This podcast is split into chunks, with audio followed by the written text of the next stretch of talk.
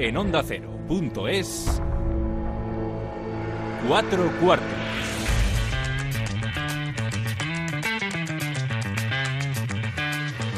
David Katz.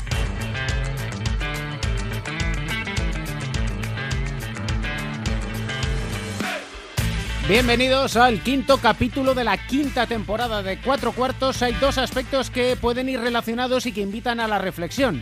El encuentro Betis-Basconia de la Liga Endesa. ¿Sabes cuántos jugadores nacidos en España hubo? Como diría Bar Simpson, cero patatero.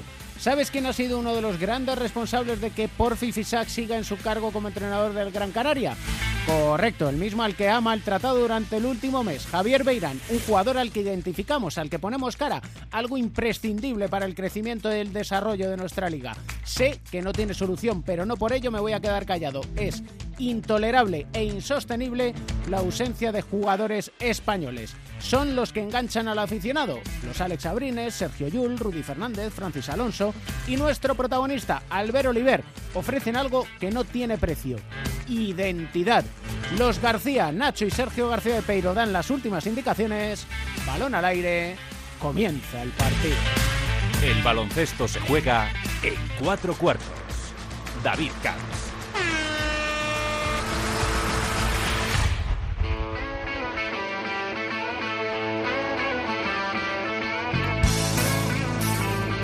Madre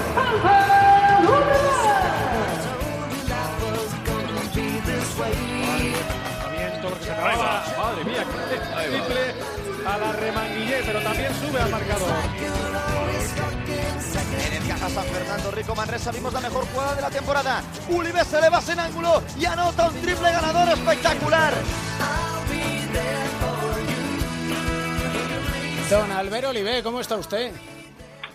Oh, muy bien, muy bien. No sé qué harías tú por el 94 cuando se estrenaba Friends.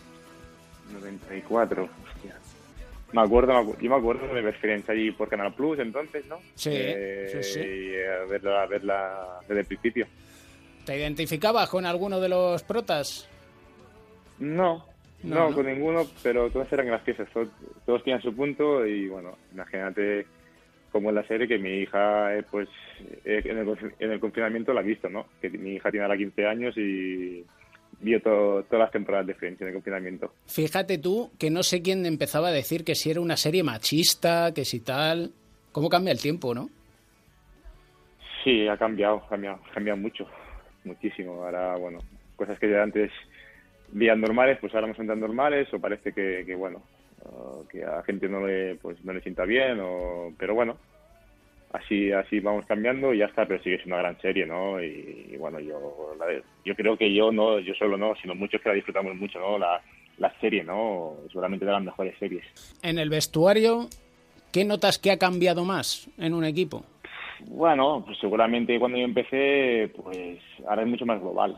Antes, pues la mayoría los españoles, dos americanos, y empezaba la ley Bosman. Eh, yo me acuerdo, pues que en Manresa, por ejemplo, mis años hace beso, todos los primeros éramos siete españoles, ocho, dos americanos y uno de la ley Bosman, ¿no? O sea, que, que imagínate ahora, ¿no? Ahora encontrar hasta te cuesta encontrar equipos que haya un español nacido en España, ¿no? Eh, pero bueno, eh, ha cambiado mucho y ahora que sí, pero bueno, eh, yo siempre pienso que cuando hay un núcleo fuerte de españoles es bueno para, para los equipos, tampoco es fácil, pero yo creo que, que es bueno y, y nada, ha cambiado mucho. De entonces ahora, ¿pensabas que con 42 años ibas a seguir jugando al baloncesto? No, cuando era tan joven, no. Primero con 16 estaba en el Junior, o sea, en Tarrasa, en el Esferic y bueno, eh, sí tenía la ilusión de algún día jugar a ACB, pero era muy complicado, muy difícil y en ningún momento pues pensaba entonces llegar tan con tantos años, ¿no? Sí que una vez en ACB siempre hacía la broma con Trafa, con Trafa Martínez, y sobre todo cuando estaba en Valencia, que iba a jugar hasta los 40, se decía medio en broma, pero mira, al final sí que, sí que lo cumplí. Y Rafa también lo va cumpliendo, ¿eh?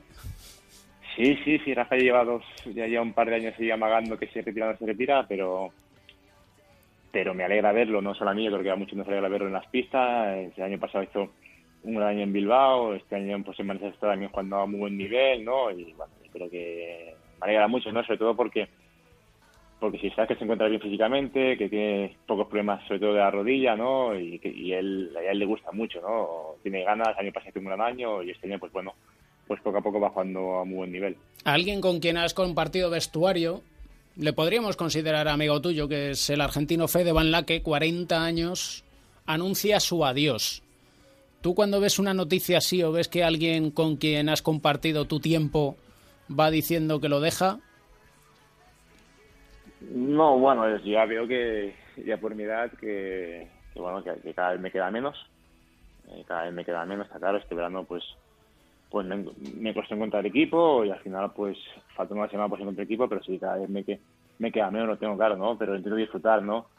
Sí que Fede, pues bueno, sí que está pues el último año sin equipo, acaba el año pasado creo que en, equipo de, de Plata y acabó ahí al final pues ha optado por retirarse pero bueno, lo estoy disfrutando, así que mis compañeros muchas veces se ríen, ¿no? Cuando le digo que juega contra este, que juega contra el otro, pues eh, Peñarroya fue compañero mío, eh, hasta quiero que juegue un amistoso contra Pablo Lasso, ¿no? Pues mis compañeros se ríen, pero bueno, es que tengo, es que soy, soy bastante mayor, ¿no? Y, bueno, pero ya está, y sé que cada día pues me queda menos y aquí poco pues me tocará retirarme, pero bueno, seguiré seguiré jugando hasta que hasta que pueda porque me lo paso muy bien y me gusta mucho. Como Benjamin Button vas a empezar a ser ya. ¿Te lo ponemos como apodo? El Benjamin Button español. Bueno, alguna vez me lo han dicho ya, pero pero bueno, eh, no sé, podéis poner lo que, lo que queráis, ¿no? Tampoco yo aquí no. aquí no pinto nada, ¿no? Bueno, sí que intento estar cada... Eh, cuidarme, estar bien, eh, sí que, que bueno, eh, este año pues me ha costado más sobre todo por por porque por la pandemia pues estuve seis meses casi parado, sin, sin competir, seis meses, seis meses y medio sin competir, sin entrenar con un equipo pues cinco meses y entonces pues bueno, pues a mí me cuesta mucho más ponerme en forma o cuesta más y bueno, pero ya poco a poco cogiendo el ritmo, aunque he tenido partidos peores, partidos mejores, pero bueno, cada día me encuentro mejor y espero sobre todo mejorar, ¿no? Porque aún creo que podemos jugar mucho más para, para ayudar al equipo. Esos seis meses que dices que no tenías equipo, lo peor yo creo que puede ser las vueltas que da la cabeza. ¿Te dio por pensar mucho? Bueno, al final hubo un momento que ya me lo planteé, me planteé que empezaría sin equipo, tal como iba más que sin sin equipo, pues bueno, yo acabé el contrato pues en junio con Betis, ¿no? Y al final son dos meses y pico, tres, ¿no?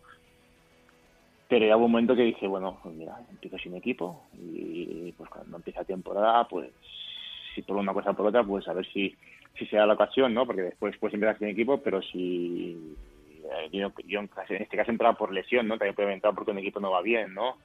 Pero a lo mejor hubiese empezado otro base, pues no entro, ¿no? No lo sé. Pero sí que ya pensé que, bueno, que entraría sin, sin equipo y, bueno, por suerte, tuve la gran suerte de, de que en Canarias, tal como está todo con la pandemia, pues me dejase entrenar con ellos. Y aún, pues bueno, pues eso me ayudó mucho, sobre todo a estar en dinámica de equipo, ¿no? No lo mismo estar entrando con, un equipo, aunque sea, había cosas que no hacía, que entrenando solo durante todo el verano, ¿no? O sea que, bueno, eso me ayudó mucho. Y después, para ser el, el verano que ficha más tarde de, mi carrera, pues no lo llevaba tan mal. He llevado otros veranos peor, eh, porque lo llevaba peor porque no tenía equipo, y este año, pues bueno, dentro de la situación, pues, pues estoy contento, ¿no? Pues lo lleva bastante bien y tener claro también, supongo yo, que el hecho de que te vayas preparando para el futuro cuando dejes de ser jugador de baloncesto te ayudará a llevar estos momentos de tensión y ansiedad con un poquito más de, pausa, ¿no?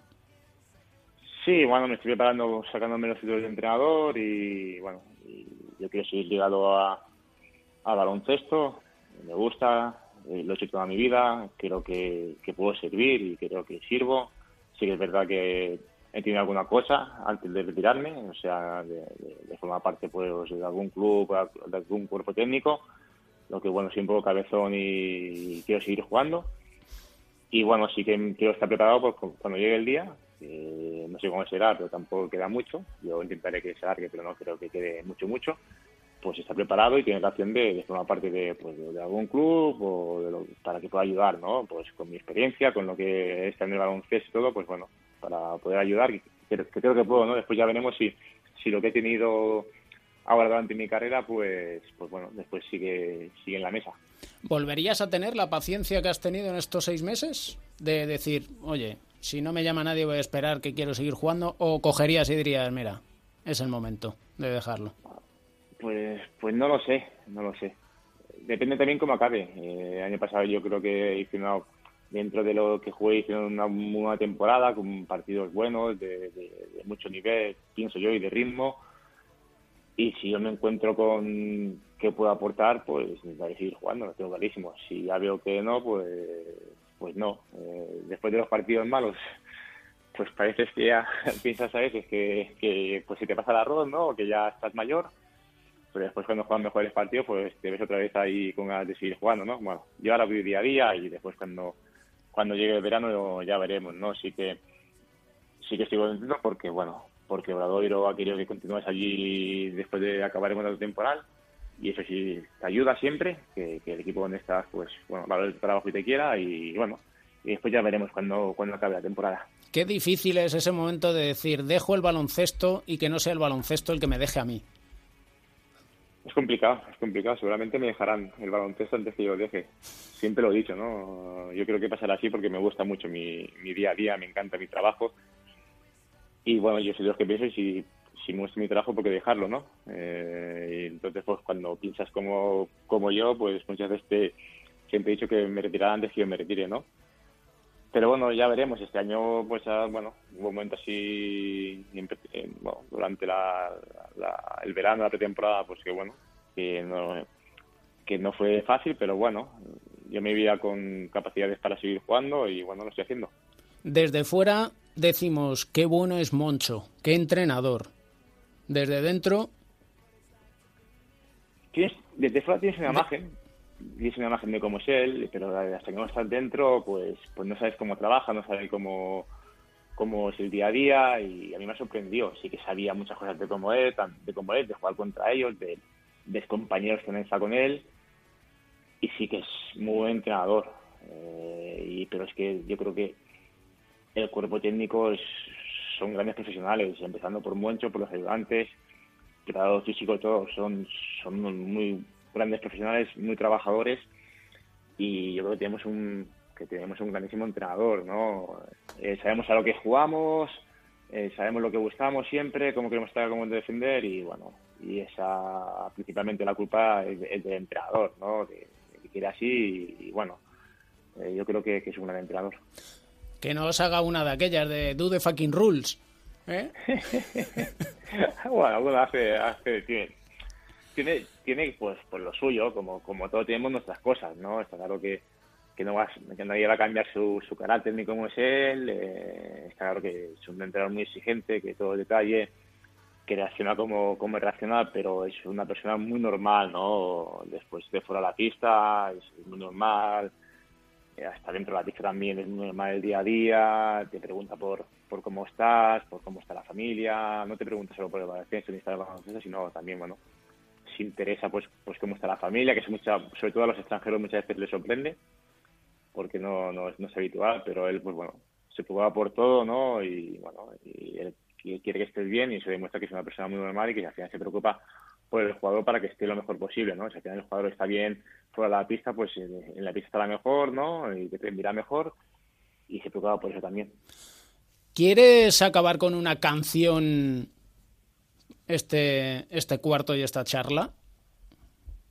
Sí, bueno, el otro día, ya que estamos un poco de, de Fren, ¿no? Yo creo que más antigua, aparte la escuché otro día por la radio y me vino recuerdo que cuando era pequeño, porque me acuerdo que en ese me la ponían, y Money for Nothing de Darius Strike.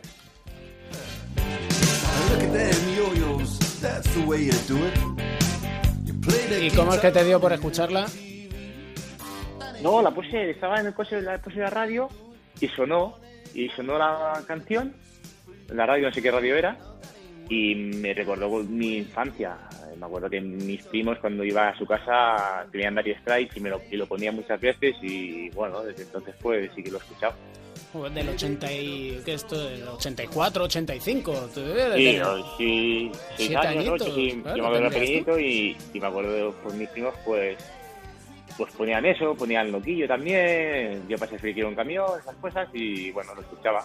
Oye, la, cinta en el pelo de Mark Exacto, sí, ¿Eh? sí, sí, sí, La morada sí, sí, esta que llevaba, que oye, que hubo jugadores y jugadores de baloncesto, alguno que otro ha llevado cinta de esa que es, hombre, para jugar no lo veo yo muy claro, ¿eh? Bueno, ahora la lleva Caruso. Y nosotros lleva Cas, Cas Robertson, nuestro, nuestro jugador. Sí, nuestro sí. matador lo lleva, lleva va con cinta en el pelo. Sí, sí, es muy ochentero eso, ¿eh? Sí, sí, sí, sí, sí. Si es que todo vuelve. Al final, fíjate. ¿eh? Por, por eso, por, por eso yo vuelvo y no, no me retiro, porque todo vuelve. Tú no es que tú no es que vuelvas, tú es que no te has ido. Eso. Que eso es lo bueno de todo. El no haberte ido en 24 años, que es una barbaridad, ¿eh? Sí, son muchos años. Sí que es verdad que los primeros me cuentan los años que estuve vinculado en la Peña, pero yo jugué, creo que en dos años jugué cinco partidos. Joder, que coincidiste Sí. con Raúl López, Rafael Fresa, ¿eh? Eso. Bueno, ese año me, me fui porque no tenía espacio, porque estaba Raúl López y ficharon a Rafael Fresa, no tenía espacio y me fui. Pero coincidí con André Tarn en el primer año y Iván Corrales, los dos primeros años. Después el tercero fue Raúl López y Iván Corrales. Y bueno, y después pues ya me tuve que ir porque no tenía espacio, ¿no? Eh, bueno, a buscar mi camino. Pero yo creo que la creo que esta mi temporada número 19 seguida Sí, señor. eh, en ACB. Ahí es nada, eres mayor de edad. Sí, sí, mayor, sí, mayor. Más cuando mis compañeros tienen 20 y el otro día jugué contra empresa que tenía 16 y bueno, me hago mayor. Lo noto, lo noto. Siempre un placer el charlar contigo de baloncesto y de, y de la vida en general, ¿eh? Gracias por Muchas atendernos y, A vosotros. y por estar Un aquí en. Cuatro Cuartos. Un abrazo. Igualmente. hasta luego.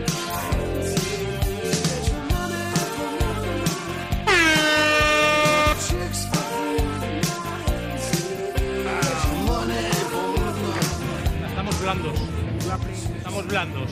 Eso. En ataque, en ataque y en defensa.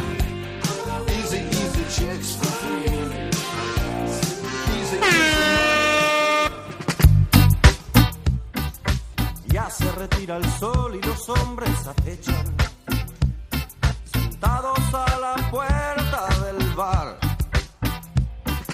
Las parejas se van. Dos hombres acechan. Dos analistas. Y viene Simón con su extraño andar. José Luis Llorente, Pepe Catalina, Pepe Catalina, Joe Llorente, ¿cómo estáis? ¿Dónde vas tan ¿Qué tal? Muy bien, muy bien. Oye, he visto... Buenos días, Pepe.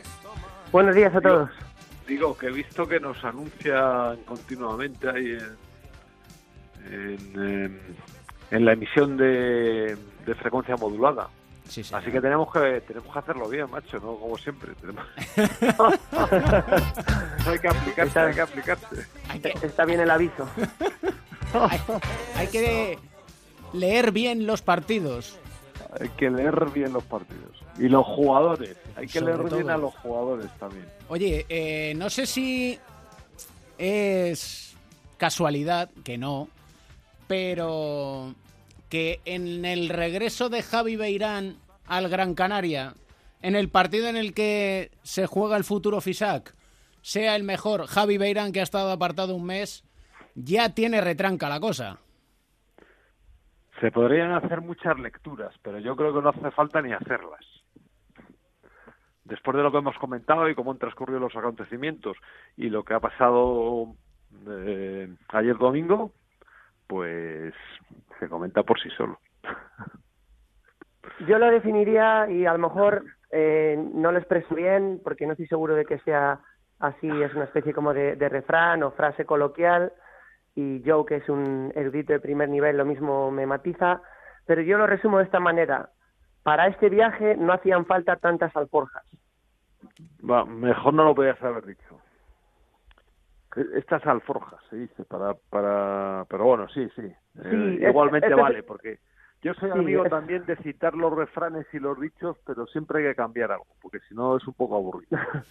Entonces es un poco la situación, ¿no? Que para, para haber llegado a este punto, todo lo que se ha vivido alrededor, que bienvenido sea a este punto, ¿eh? Que en la vida Claro. eh, sí, sí. lo mejor que puede haber es cuando las cosas se arreglan y cuando a lo mejor dos personas se reconcilian, tanto en un plano eh, familiar, en un plano de amistad o en un plano profesional. Pero yo dije desde el principio que creía que todo esto eh, tenía una problemática. Primero, el- la opinión pública, el, el no arreglarlo en casa y luego la dilatación en el tiempo de la solución del mismo en un sentido o en otro. Normalmente suele ser en un sentido negativo, pero en este ha sido positivo y ahora, bueno, pues ya cada uno sacará sus propias conclusiones, ¿no? Es cierto que, que ayer Javier Beirán fue muy importante para, para el partido eh, que Gran Canaria sacó ante un rival directo y bueno, pues seguro que luego eh, hay lecturas de todo tipo, ¿no? Algunos dirán, mira al, entrenador, pues te acaban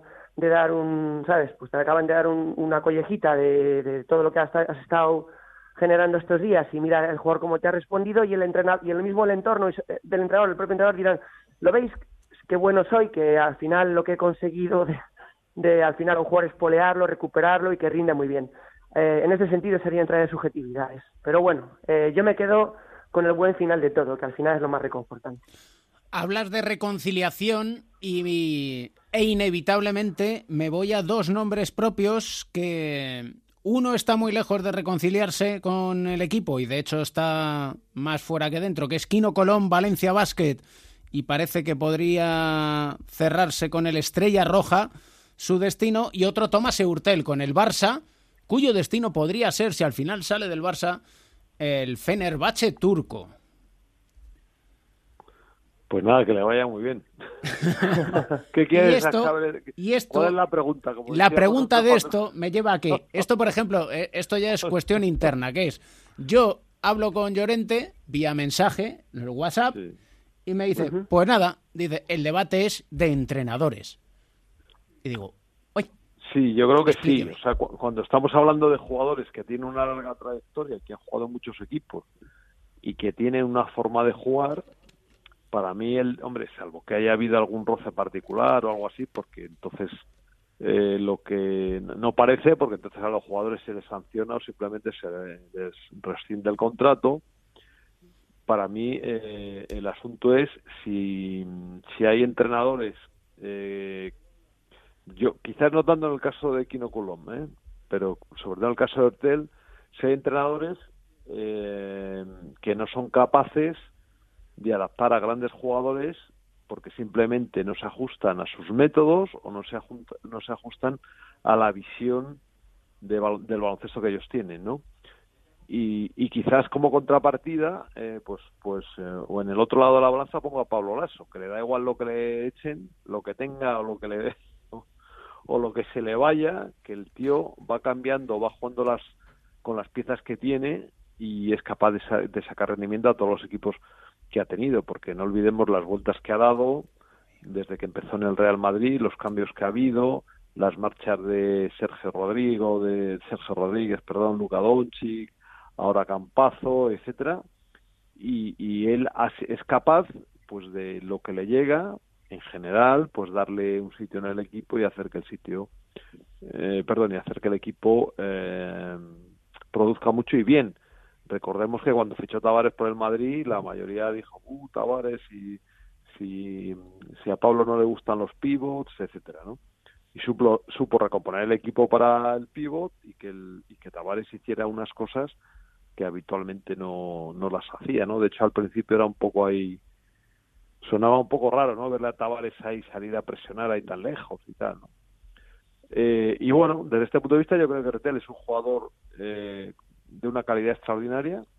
Bueno, Retel fue el que nos echó del Mundial aquí en el último cuarto, en el 2014, eh, en el partido España-Francia, eh, que lo ha demostrado muchísimas veces, que ha pasado por muchos equipos, que incluso juega en la selección francesa cuando los seleccionadores franceses descartan muchas veces a jugadores de la NBA porque no se acoplan a lo que al equipo o, bueno o vienen de figuritas o lo que sea y, incluso con Pesic jugaba también aunque tenía sus más y sus menos bueno después de este discurso me estoy alargando voy a dar paso a mi compañero Pepe, a ver qué, le parece. Bueno, yo digamos que analizaría las eh, situaciones de manera separada.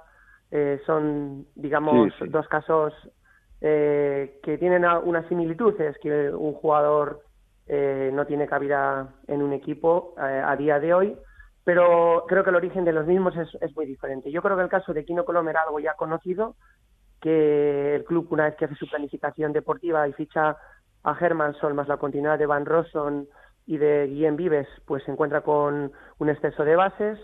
Eh, el club y el entrenador eh, son muy claros con el jugador, haciéndole ver que no tiene cabida en el equipo. El jugador tiene un año más de contrato y le ofrecen una rescisión del mismo, eh, y por lo que yo tengo entendido, en, unas buenas condiciones para que salga bien parado y luego pueda encontrar otro equipo y seguir jugando y económicamente incluso no perder y no sé si llegar a ganar.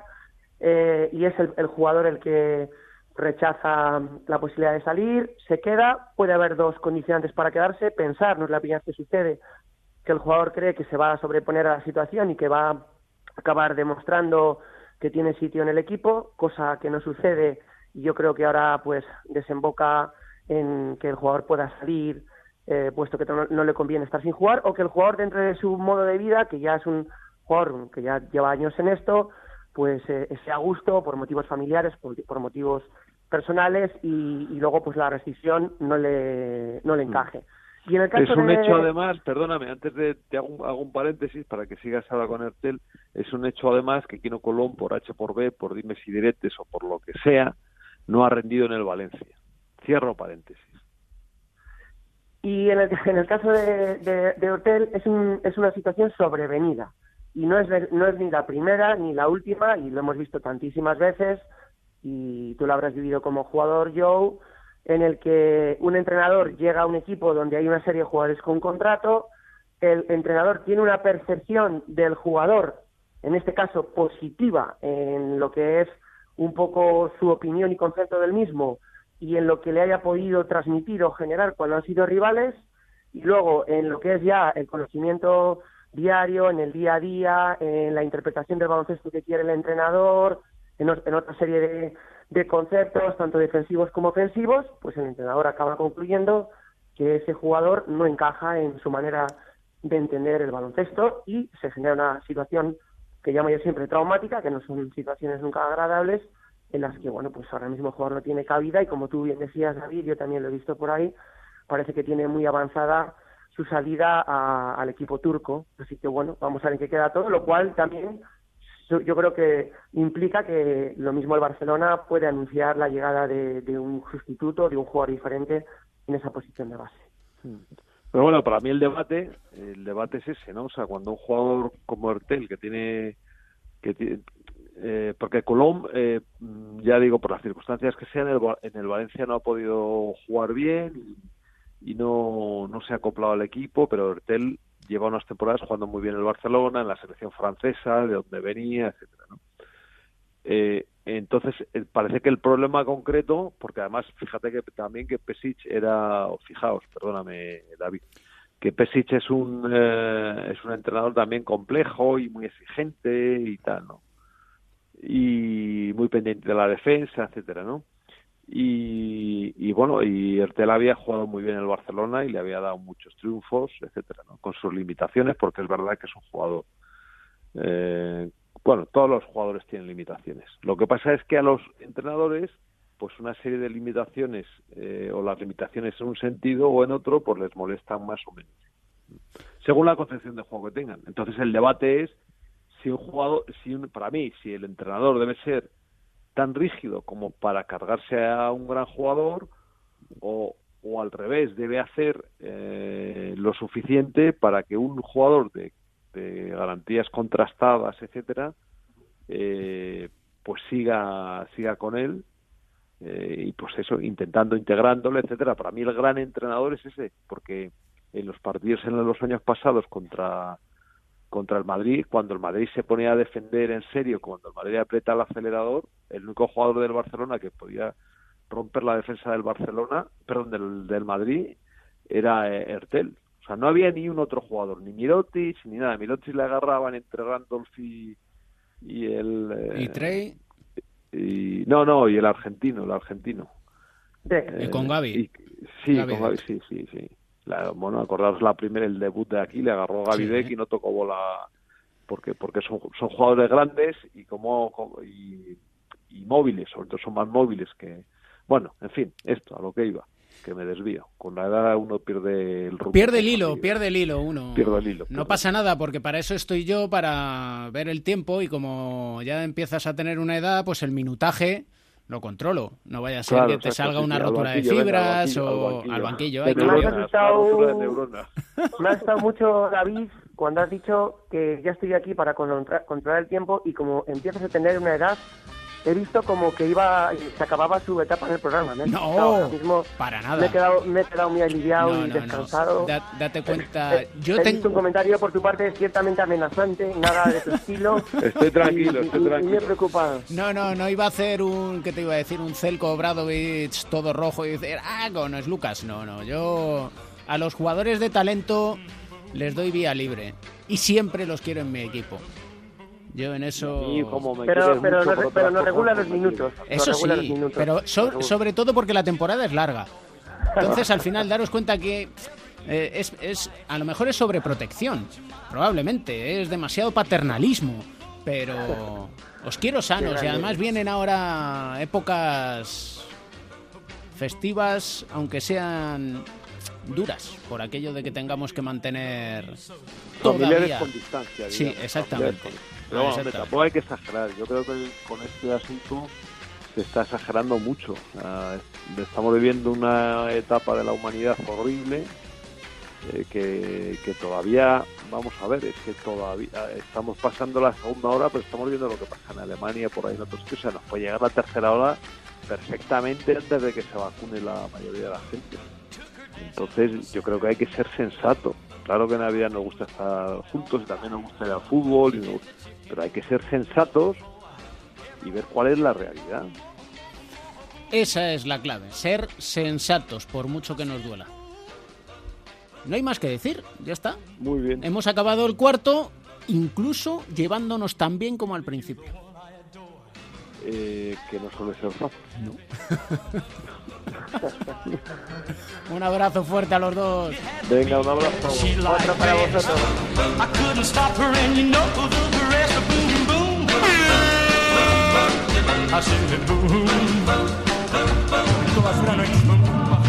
Hay que aprovechar.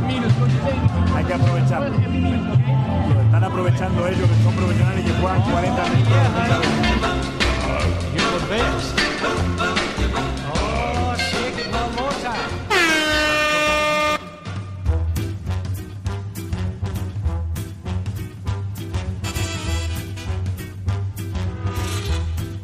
Cuarto en marcha y seguimos hablando de entrenadores en nuestro diván de Beirán, psicología del deporte con nuestro medallista olímpico y psicólogo del deporte, José Manuel Beirán, ¿cómo estás?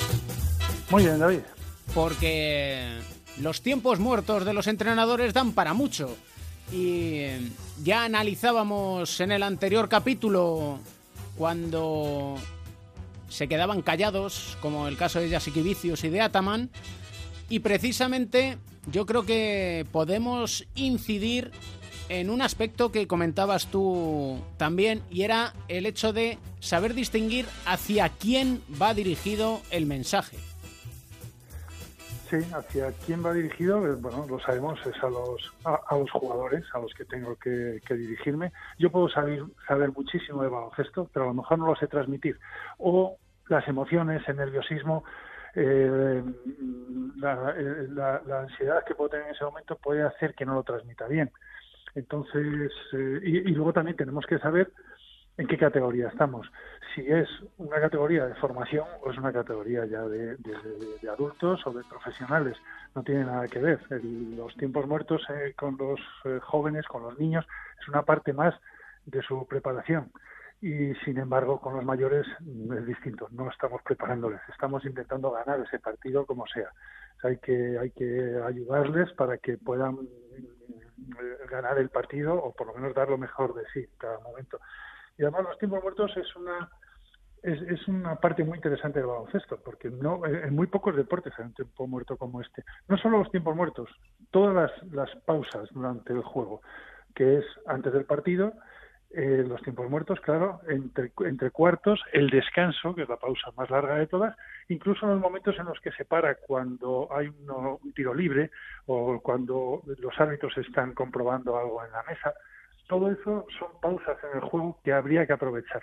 Hmm. Y es una de las partes importantes para que los entrenadores vayan pensando en eso, qué es lo que quieren transmitir y que vayan mejorando también ese aspecto. ¿qué diferencia fundamental hay respecto al profesional y al jugador de formación? El jugador de formación, eh, los partidos son parte de su, de su carrera, de su, de su formación. Entonces, esos tiempos muertos son para enseñarles cosas también.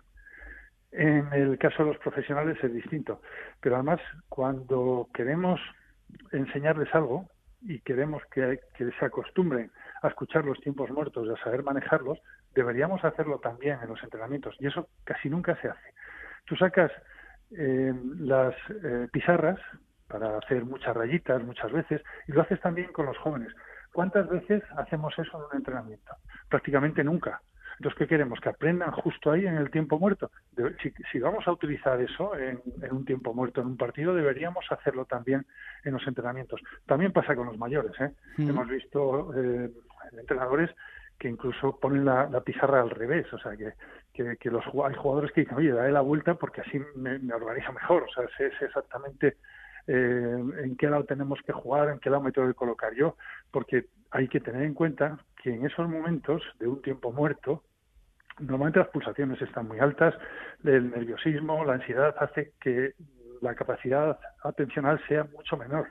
Entonces tienes que tener muy claro qué es lo que quieres decir, hasta dónde puedes decir y sobre todo lo más importante qué es lo que queremos transmitir. Eso ya lo decíamos el otro día.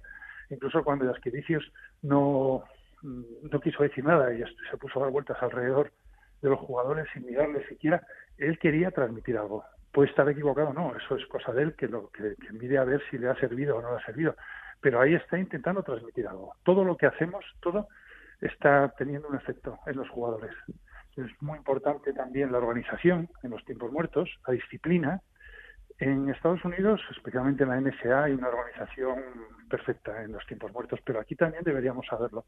Hacer siempre lo mismo en los tiempos muertos, dejar un tiempo de descanso para que se tranquilicen, después estar hablando con un ayudante o pensando qué es lo que quieres decir y, después eh, todo el mundo tiene que saber dónde se sienta, cómo se sienta, empezar siempre hablando, por ejemplo, de defensa, luego de ataque, o sea, que haya una estructura en, en los tiempos muertos también. Y eso se entrena y se piensa y tienes que que llegar luego al partido con, sabiendo qué es lo que tienes que hacer. No puedes tomar las decisiones justo en ese momento.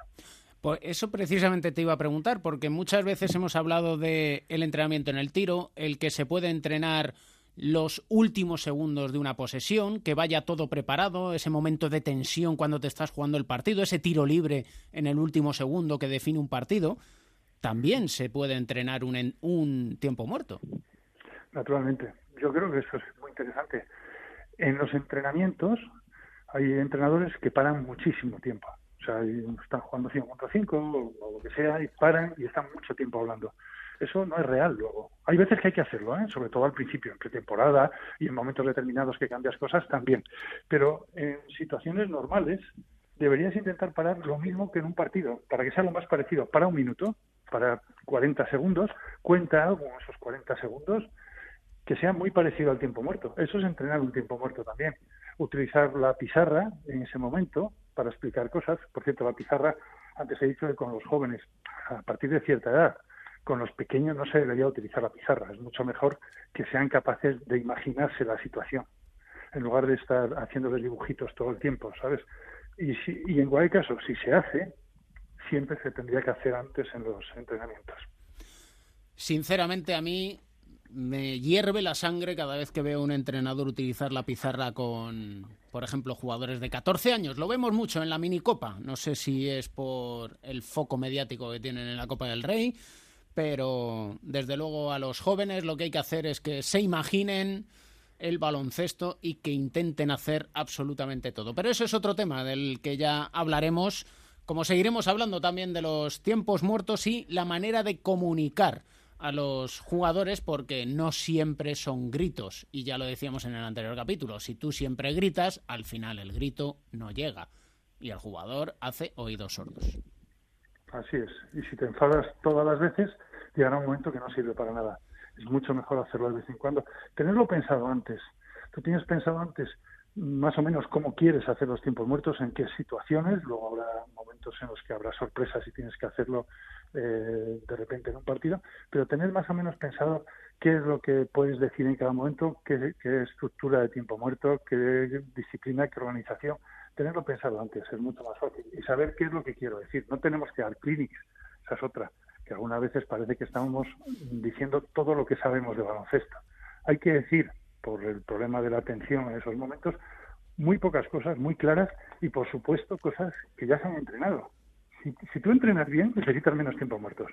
Quitando, bueno, como un tiempo muerto sirve para muchas cosas, pues a lo mejor es para cortar una racha, para descansar, para otras cosas pero si no es así, si es solo para contar aspectos tácticos y tal, cuanto mejor entrenes, menos tiempos muertos necesitarás. Cuanto más preparada esté la improvisación, mejor será esa improvisación.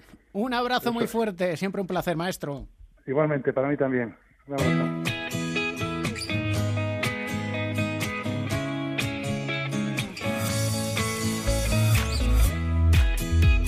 Tiempo para el baloncesto femenino. Ana Montañana, ¿cómo estás? Muy bien. Qué, qué temazo para animar, ¿no? Soy así de, un poquito de, ese tipo de música. Me gusta me gusta animar un poquillo. Sí, señor. Porque además, animada va a estar la Copa de la Reina, ¿eh? Perfumerías Avenida, Valencia Basket, Spar Girona, Lointec Guernica, los cuatro primeros, Movistar Estudiantes, Ciudad de la Laguna Canarias, Euskotren y Durán Maquinaria Ensino son los clasificados.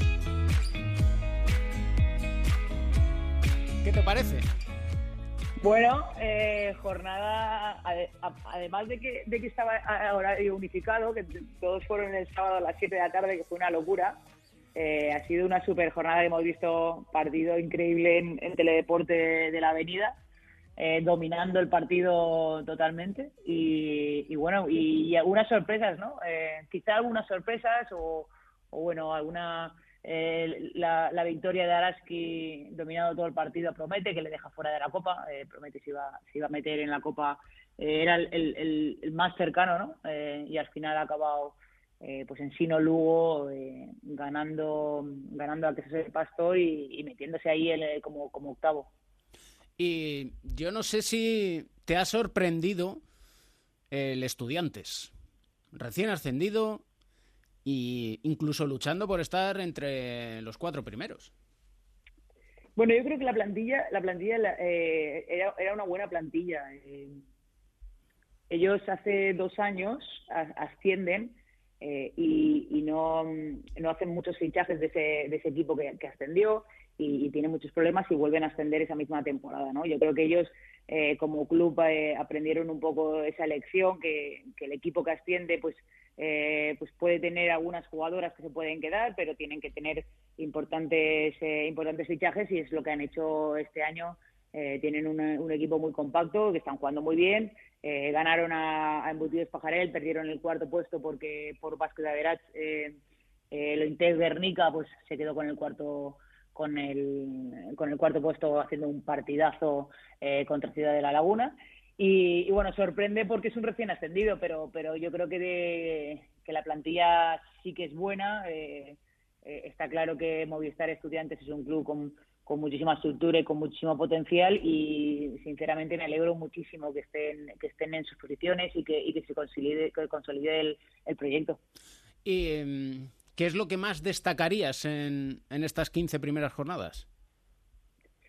Pues bueno, un poco eh, Movistar Estudiantes, destacable. Eh, destacable también el Integro de Ernica, eh, jugando eh, este último mes a un nivel muy bueno también. y sobre todo yo destacaría, además de Valencia Basket, que, todo el mundo sabía que por plantilla iba a estar arriba y, lo, lo, está demostrando, solo ha perdido un partido contra Avenida. Yo creo que aquí hay un, hay un titular grande, ¿no? Que se esa Avenida, que no solo ha ganado todos los partidos, sino que lo ha hecho a un nivel, eh, pues, eh, apisonadora, ¿no? Eh, menos el partido del Integernica, que, que, que, ganan de muy poco y en, el, los últimos minutos, y el partido de, Valencia Vázquez, que, ganan en la prórroga, eh, los demás, inclusive los de, los de Euroliga, los ha jugado a un nivel muy, muy bueno y no solo eh, no solo con sus estrellas, ¿no? Digamos, eh, sino que, es un, que es un, es un esfuerzo coral, digamos, ¿no? Eh, y eso, pues, creo que ha sentado las bases para, para la segunda vuelta, para la Copa de la Reina y para, para la Euroliga, que la segunda, justamente la segunda burbuja de la Euroliga se va a jugar en, Salamanca. Y, por abajo, pues un poco, perdona que te corte. Sí, te iba a preguntar ahora precisamente por eso, por la parte baja ahí.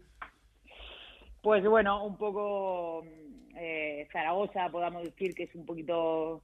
Eh, también es verdad que, es un. que no es que sea un club nuevo, ¿no? Pero, pero lo ha absorbido el Casa de Monzaragoza, eh, con los cambios de estructura que, que, había. Hay muy buenas jugadoras, pero, pero a veces pues eh, el formarse el, el, equipo pues cuesta un poquito más, ¿no? el otro día ganaron a, a, Las Palmas, pues eh, a, Gran Canaria, pues muy, muy, muy justo y yo creo que es un equipo que debería, eh, debería de ir subiendo.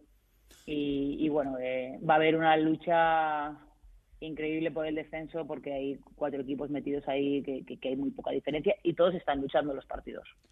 La verdad es que va a estar ahí muy competida la cosa. Esperemos que también lo esté por la parte de arriba, aunque Perfumerías está, ya lo dices, intratable. Yo creo que es la gran favorita, sobre todo porque han conseguido, o parece que consiguen, que tanto unas como otras tengan bastante definidos los roles. El que no haya eh, egoísmos, por decirlo de una manera, ¿no? Totalmente. Yo creo que ves, ves los partidos y todo el mundo que sale del banquillo, ves, ves al banquillo súper enchufado. Eh, eh, yo creo que hay, hay muy buena química, se ha creado lo que tú dices, ¿no? Eh, ese dejo un poquito el egoísmo individual y, todo el mundo está aportando, es súper importante para equipos ganadores que eso pase y todo el mundo todo el mundo sale preparadísimo desde el banquillo. Yo creo que eso es la temporada es larga, por ahora no han tenido prácticamente lesiones, tienen a, una de las tribus lesionadas ahora, pero eh, la temporada es larga y, veremos lo que pasa, ¿no? Pero está claro que si están, si están ahora así, a ese nivel, yo creo que, que sí que Roberto Iñiguez va a poder, eh, pues por lo menos llegar a la Copa de la Reina, parece ser que, a un nivel increíble. Eso parece, veremos a ver qué sucede. Nivel increíble el que tenemos aquí en cuatro cuartos con Ana Montañana. Siempre un lujo. Un abrazo.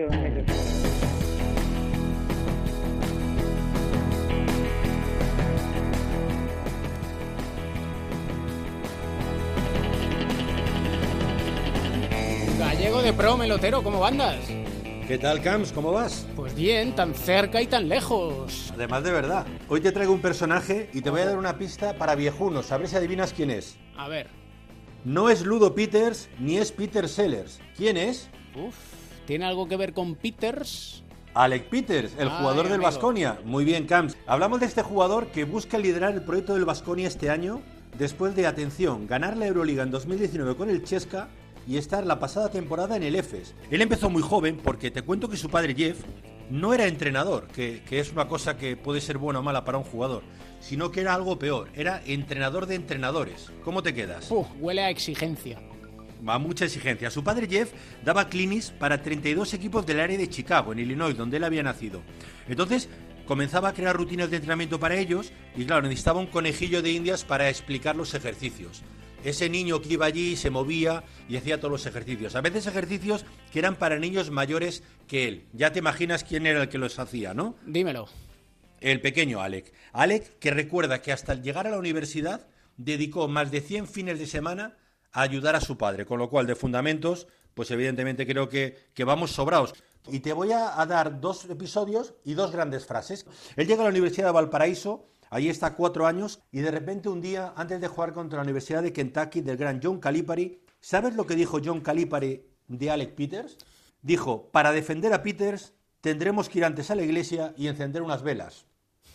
Draft 2017, número 54, y hace una temporada con finis, digamos que regular, tirando a no muy buena. Pero el último partido contra los Dallas Mavericks, 36 puntos, con 8 de 13 en triples, en 28 minutos rueda de prensa de Rick Carlisle, el técnico de los Mavericks, y suelta otra frase célebre.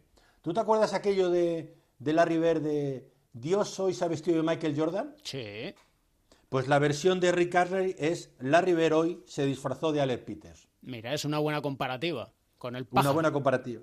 Y ese partido significó que el bueno de Peters fuera el único jugador de la NBA en lograr en esa temporada al menos 35 puntos, 8 triples y 7 rebotes.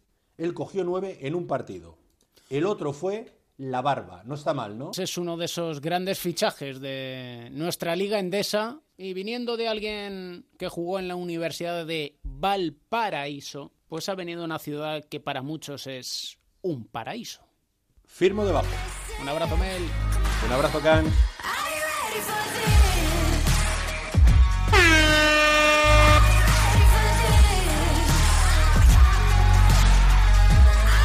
Look at this. Another great pass by Gasol. What a pass by Mark and the finish by KCP.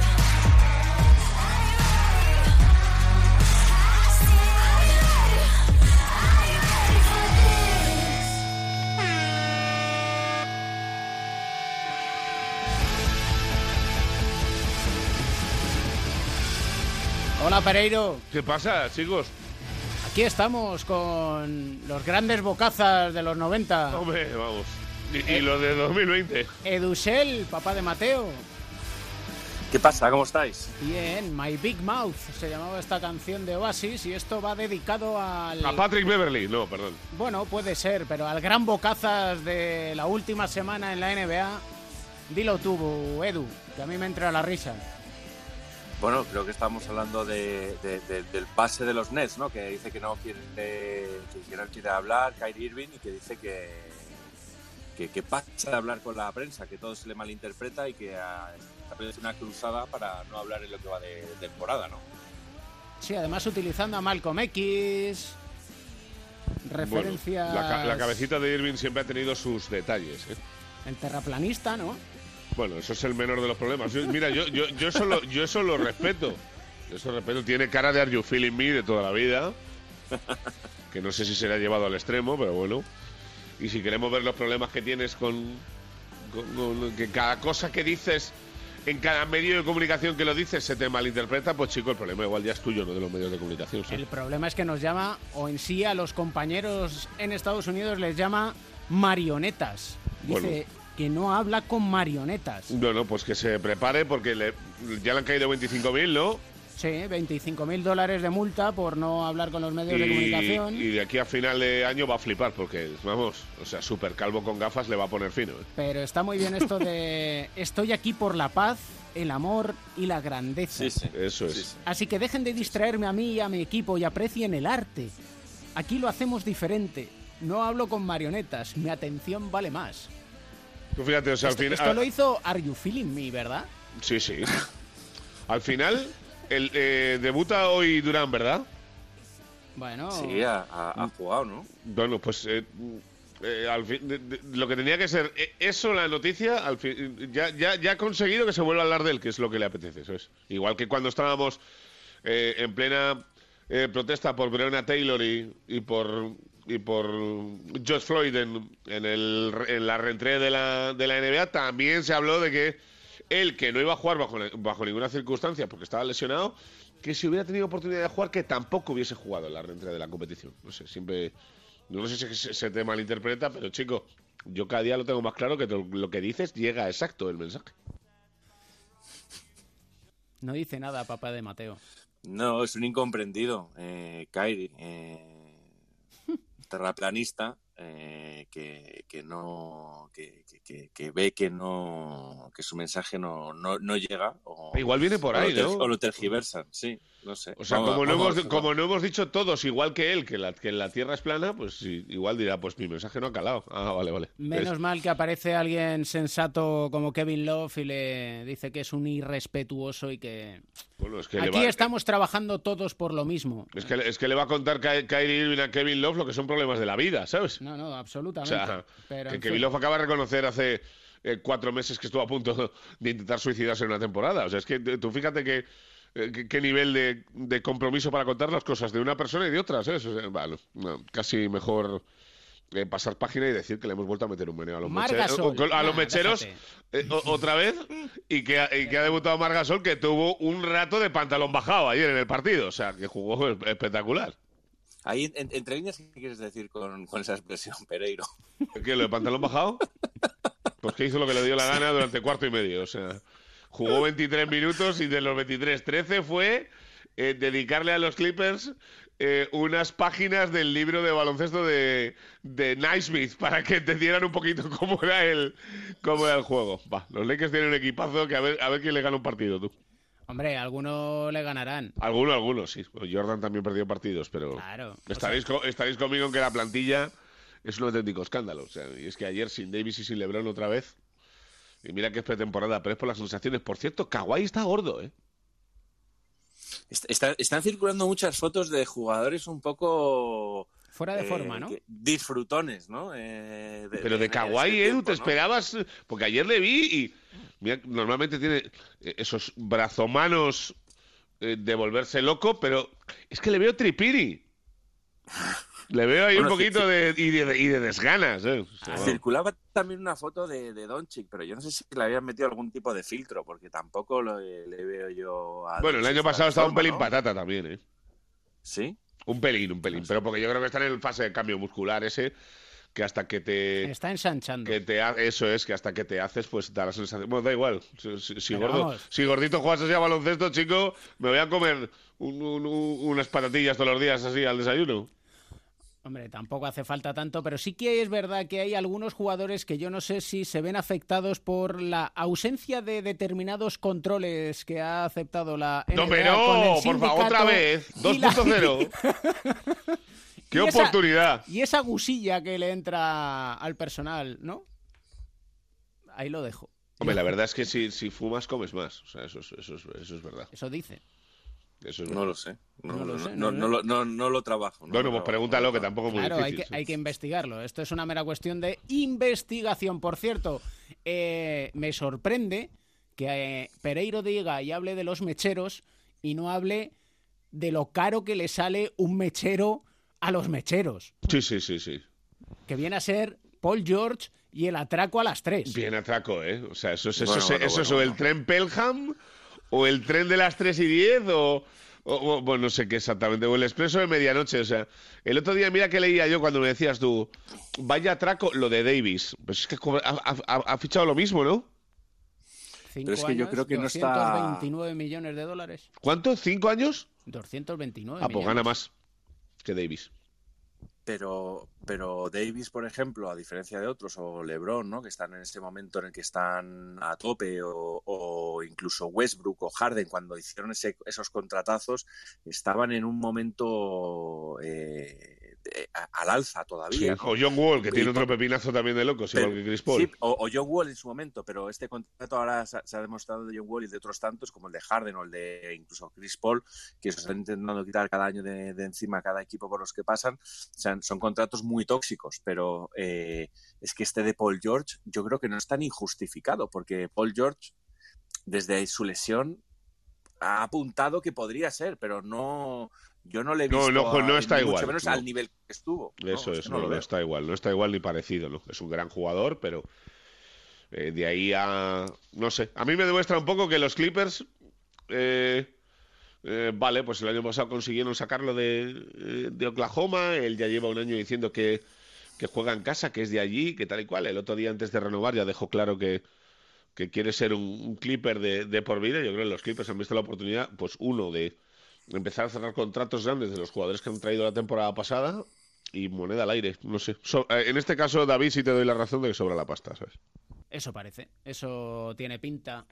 Em, creo que el papá de Mateo, para cerrar el programa, te va a hacer la ¿Qué pelota. tienes? ¿Qué tienes? Pereiro. ¡Oh! Venga, un poquito, Te me va gusta. a hacer la pelota en el. Venga, un poquito. ¿Cuánto de guapo me he levantado hoy, Mateo? No, esto Claro. va porque eh, ha hablado, habla Pereiro de- del equipazo que tienen los Lakers y claro, uno ve los titulares del partido de esta pasada noche en el que Taylor Horton Tucker eh, se ha marcado 33 puntazos. Es bueno ese tío, ¿eh? Ese es el, que otro, anotación. el otro día dijo el mister que está pateando culos en cada entrenamiento, ¿eh? Sí, es- este ya el año pasado fue el más joven de eh, norteamericano en ganar la, la NBA, el segundo de la historia después de Darko Milicic, que lo ganó con 19 años. Anthony Davis, que ya en, eh, Horton tuvo un papel muy secundario, ¿no? Allí, pero dijo que este chaval prometía y, y LeBron eh, se ha pasado el partido ahí después tuiteando diciendo que este chaval es muy muy especial y que, y que todo el mundo le siga. Y ha habido algunos titulares que decían, eh, Horton Tucker ahora es un problema, eh, ponen problemas a, a, los Lakers por la profundidad de equipo que tienen. Así que vamos a ver, hablamos de un jugador que tiene una grandísima historia eh, de superación personal, como estas que sacamos siempre aquí, eh, eh, criado al norte de, de Chicago, fue una especie como de, de, leyenda de high school, jugando em, allí en, la, en, en, las calles y luego después de un año de Iowa le seleccionaron los, los Magic con el número 46, le traspasaron a los Lakers. no sé si os acordaréis de un famoso tweet que puso hace tiempo que decía Doc Rivers y Austin son la primera pareja padre-hijo en el mismo equipo desde Delonte West y LeBron James. Así que a, esa fue su presentación. Le, LeBron no se lo ha recordado, pero este es un chaval que estuvo marcado por las tragedias de, de, de, de muertes, de abalazos además y de, y de desgracias alrededor de su familia. Con 13 años perdió a su, a su abuela, que era un símbolo de la comunidad. Eh, Luego perdió apenas un año después a su padre por, una, eh, por un ataque al corazón. Un par de meses después a su mejor amigo le, le, le mataron un asesinato en, en, las calles de Los Ángeles. Luego a su mentor, apenas unos meses después, le mataron en, en un drive-in. Eh, entonces yo creo que de 13 a 16 años estuvo marcado por la, por la desgracia, pero bueno, siempre estuvo acompañado por, por su madre que le, que le hizo ver siempre el lado positivo de la vida. Él se ha considerado siempre un afortunado y ahora mírale, ahí está eh, haciéndose un hueco en los Lakers que no es nada fácil después de un año en la, en la G League. Eh, y yo creo que apunta a maneras, le da mucha profundidad de banquillo. Pereiro lo habrá visto más, pero me parece que es un jugador con, con, muy, muy, muy, muy, muy buena pinta y en el fondo nadie mete 33 puntos y luego el otro día, en el primer partido de, de temporada, eh, también dio un grandísimo partido y yo creo que no es casual. Así que a lo mejor hay un diamante en bruto ahí y estamos hablando de, de, de un jugador que tenga peso específico esta temporada en, en, los Lakers. Es verdad que no va a hacer estos recitales con LeBron y con Anthony Davis porque no hay balones para todos, pero apunta, apunta maneras. Nada es, es casual en esta vida. No, desde luego, es muy bueno. Eh, el año pasado, los ratos que ya tuvo opción para jugar, estuvo en 13 puntos, no, 13 minutos y medio por partido, jugó 6-7 partidos durante temporada regular y dos en playoff.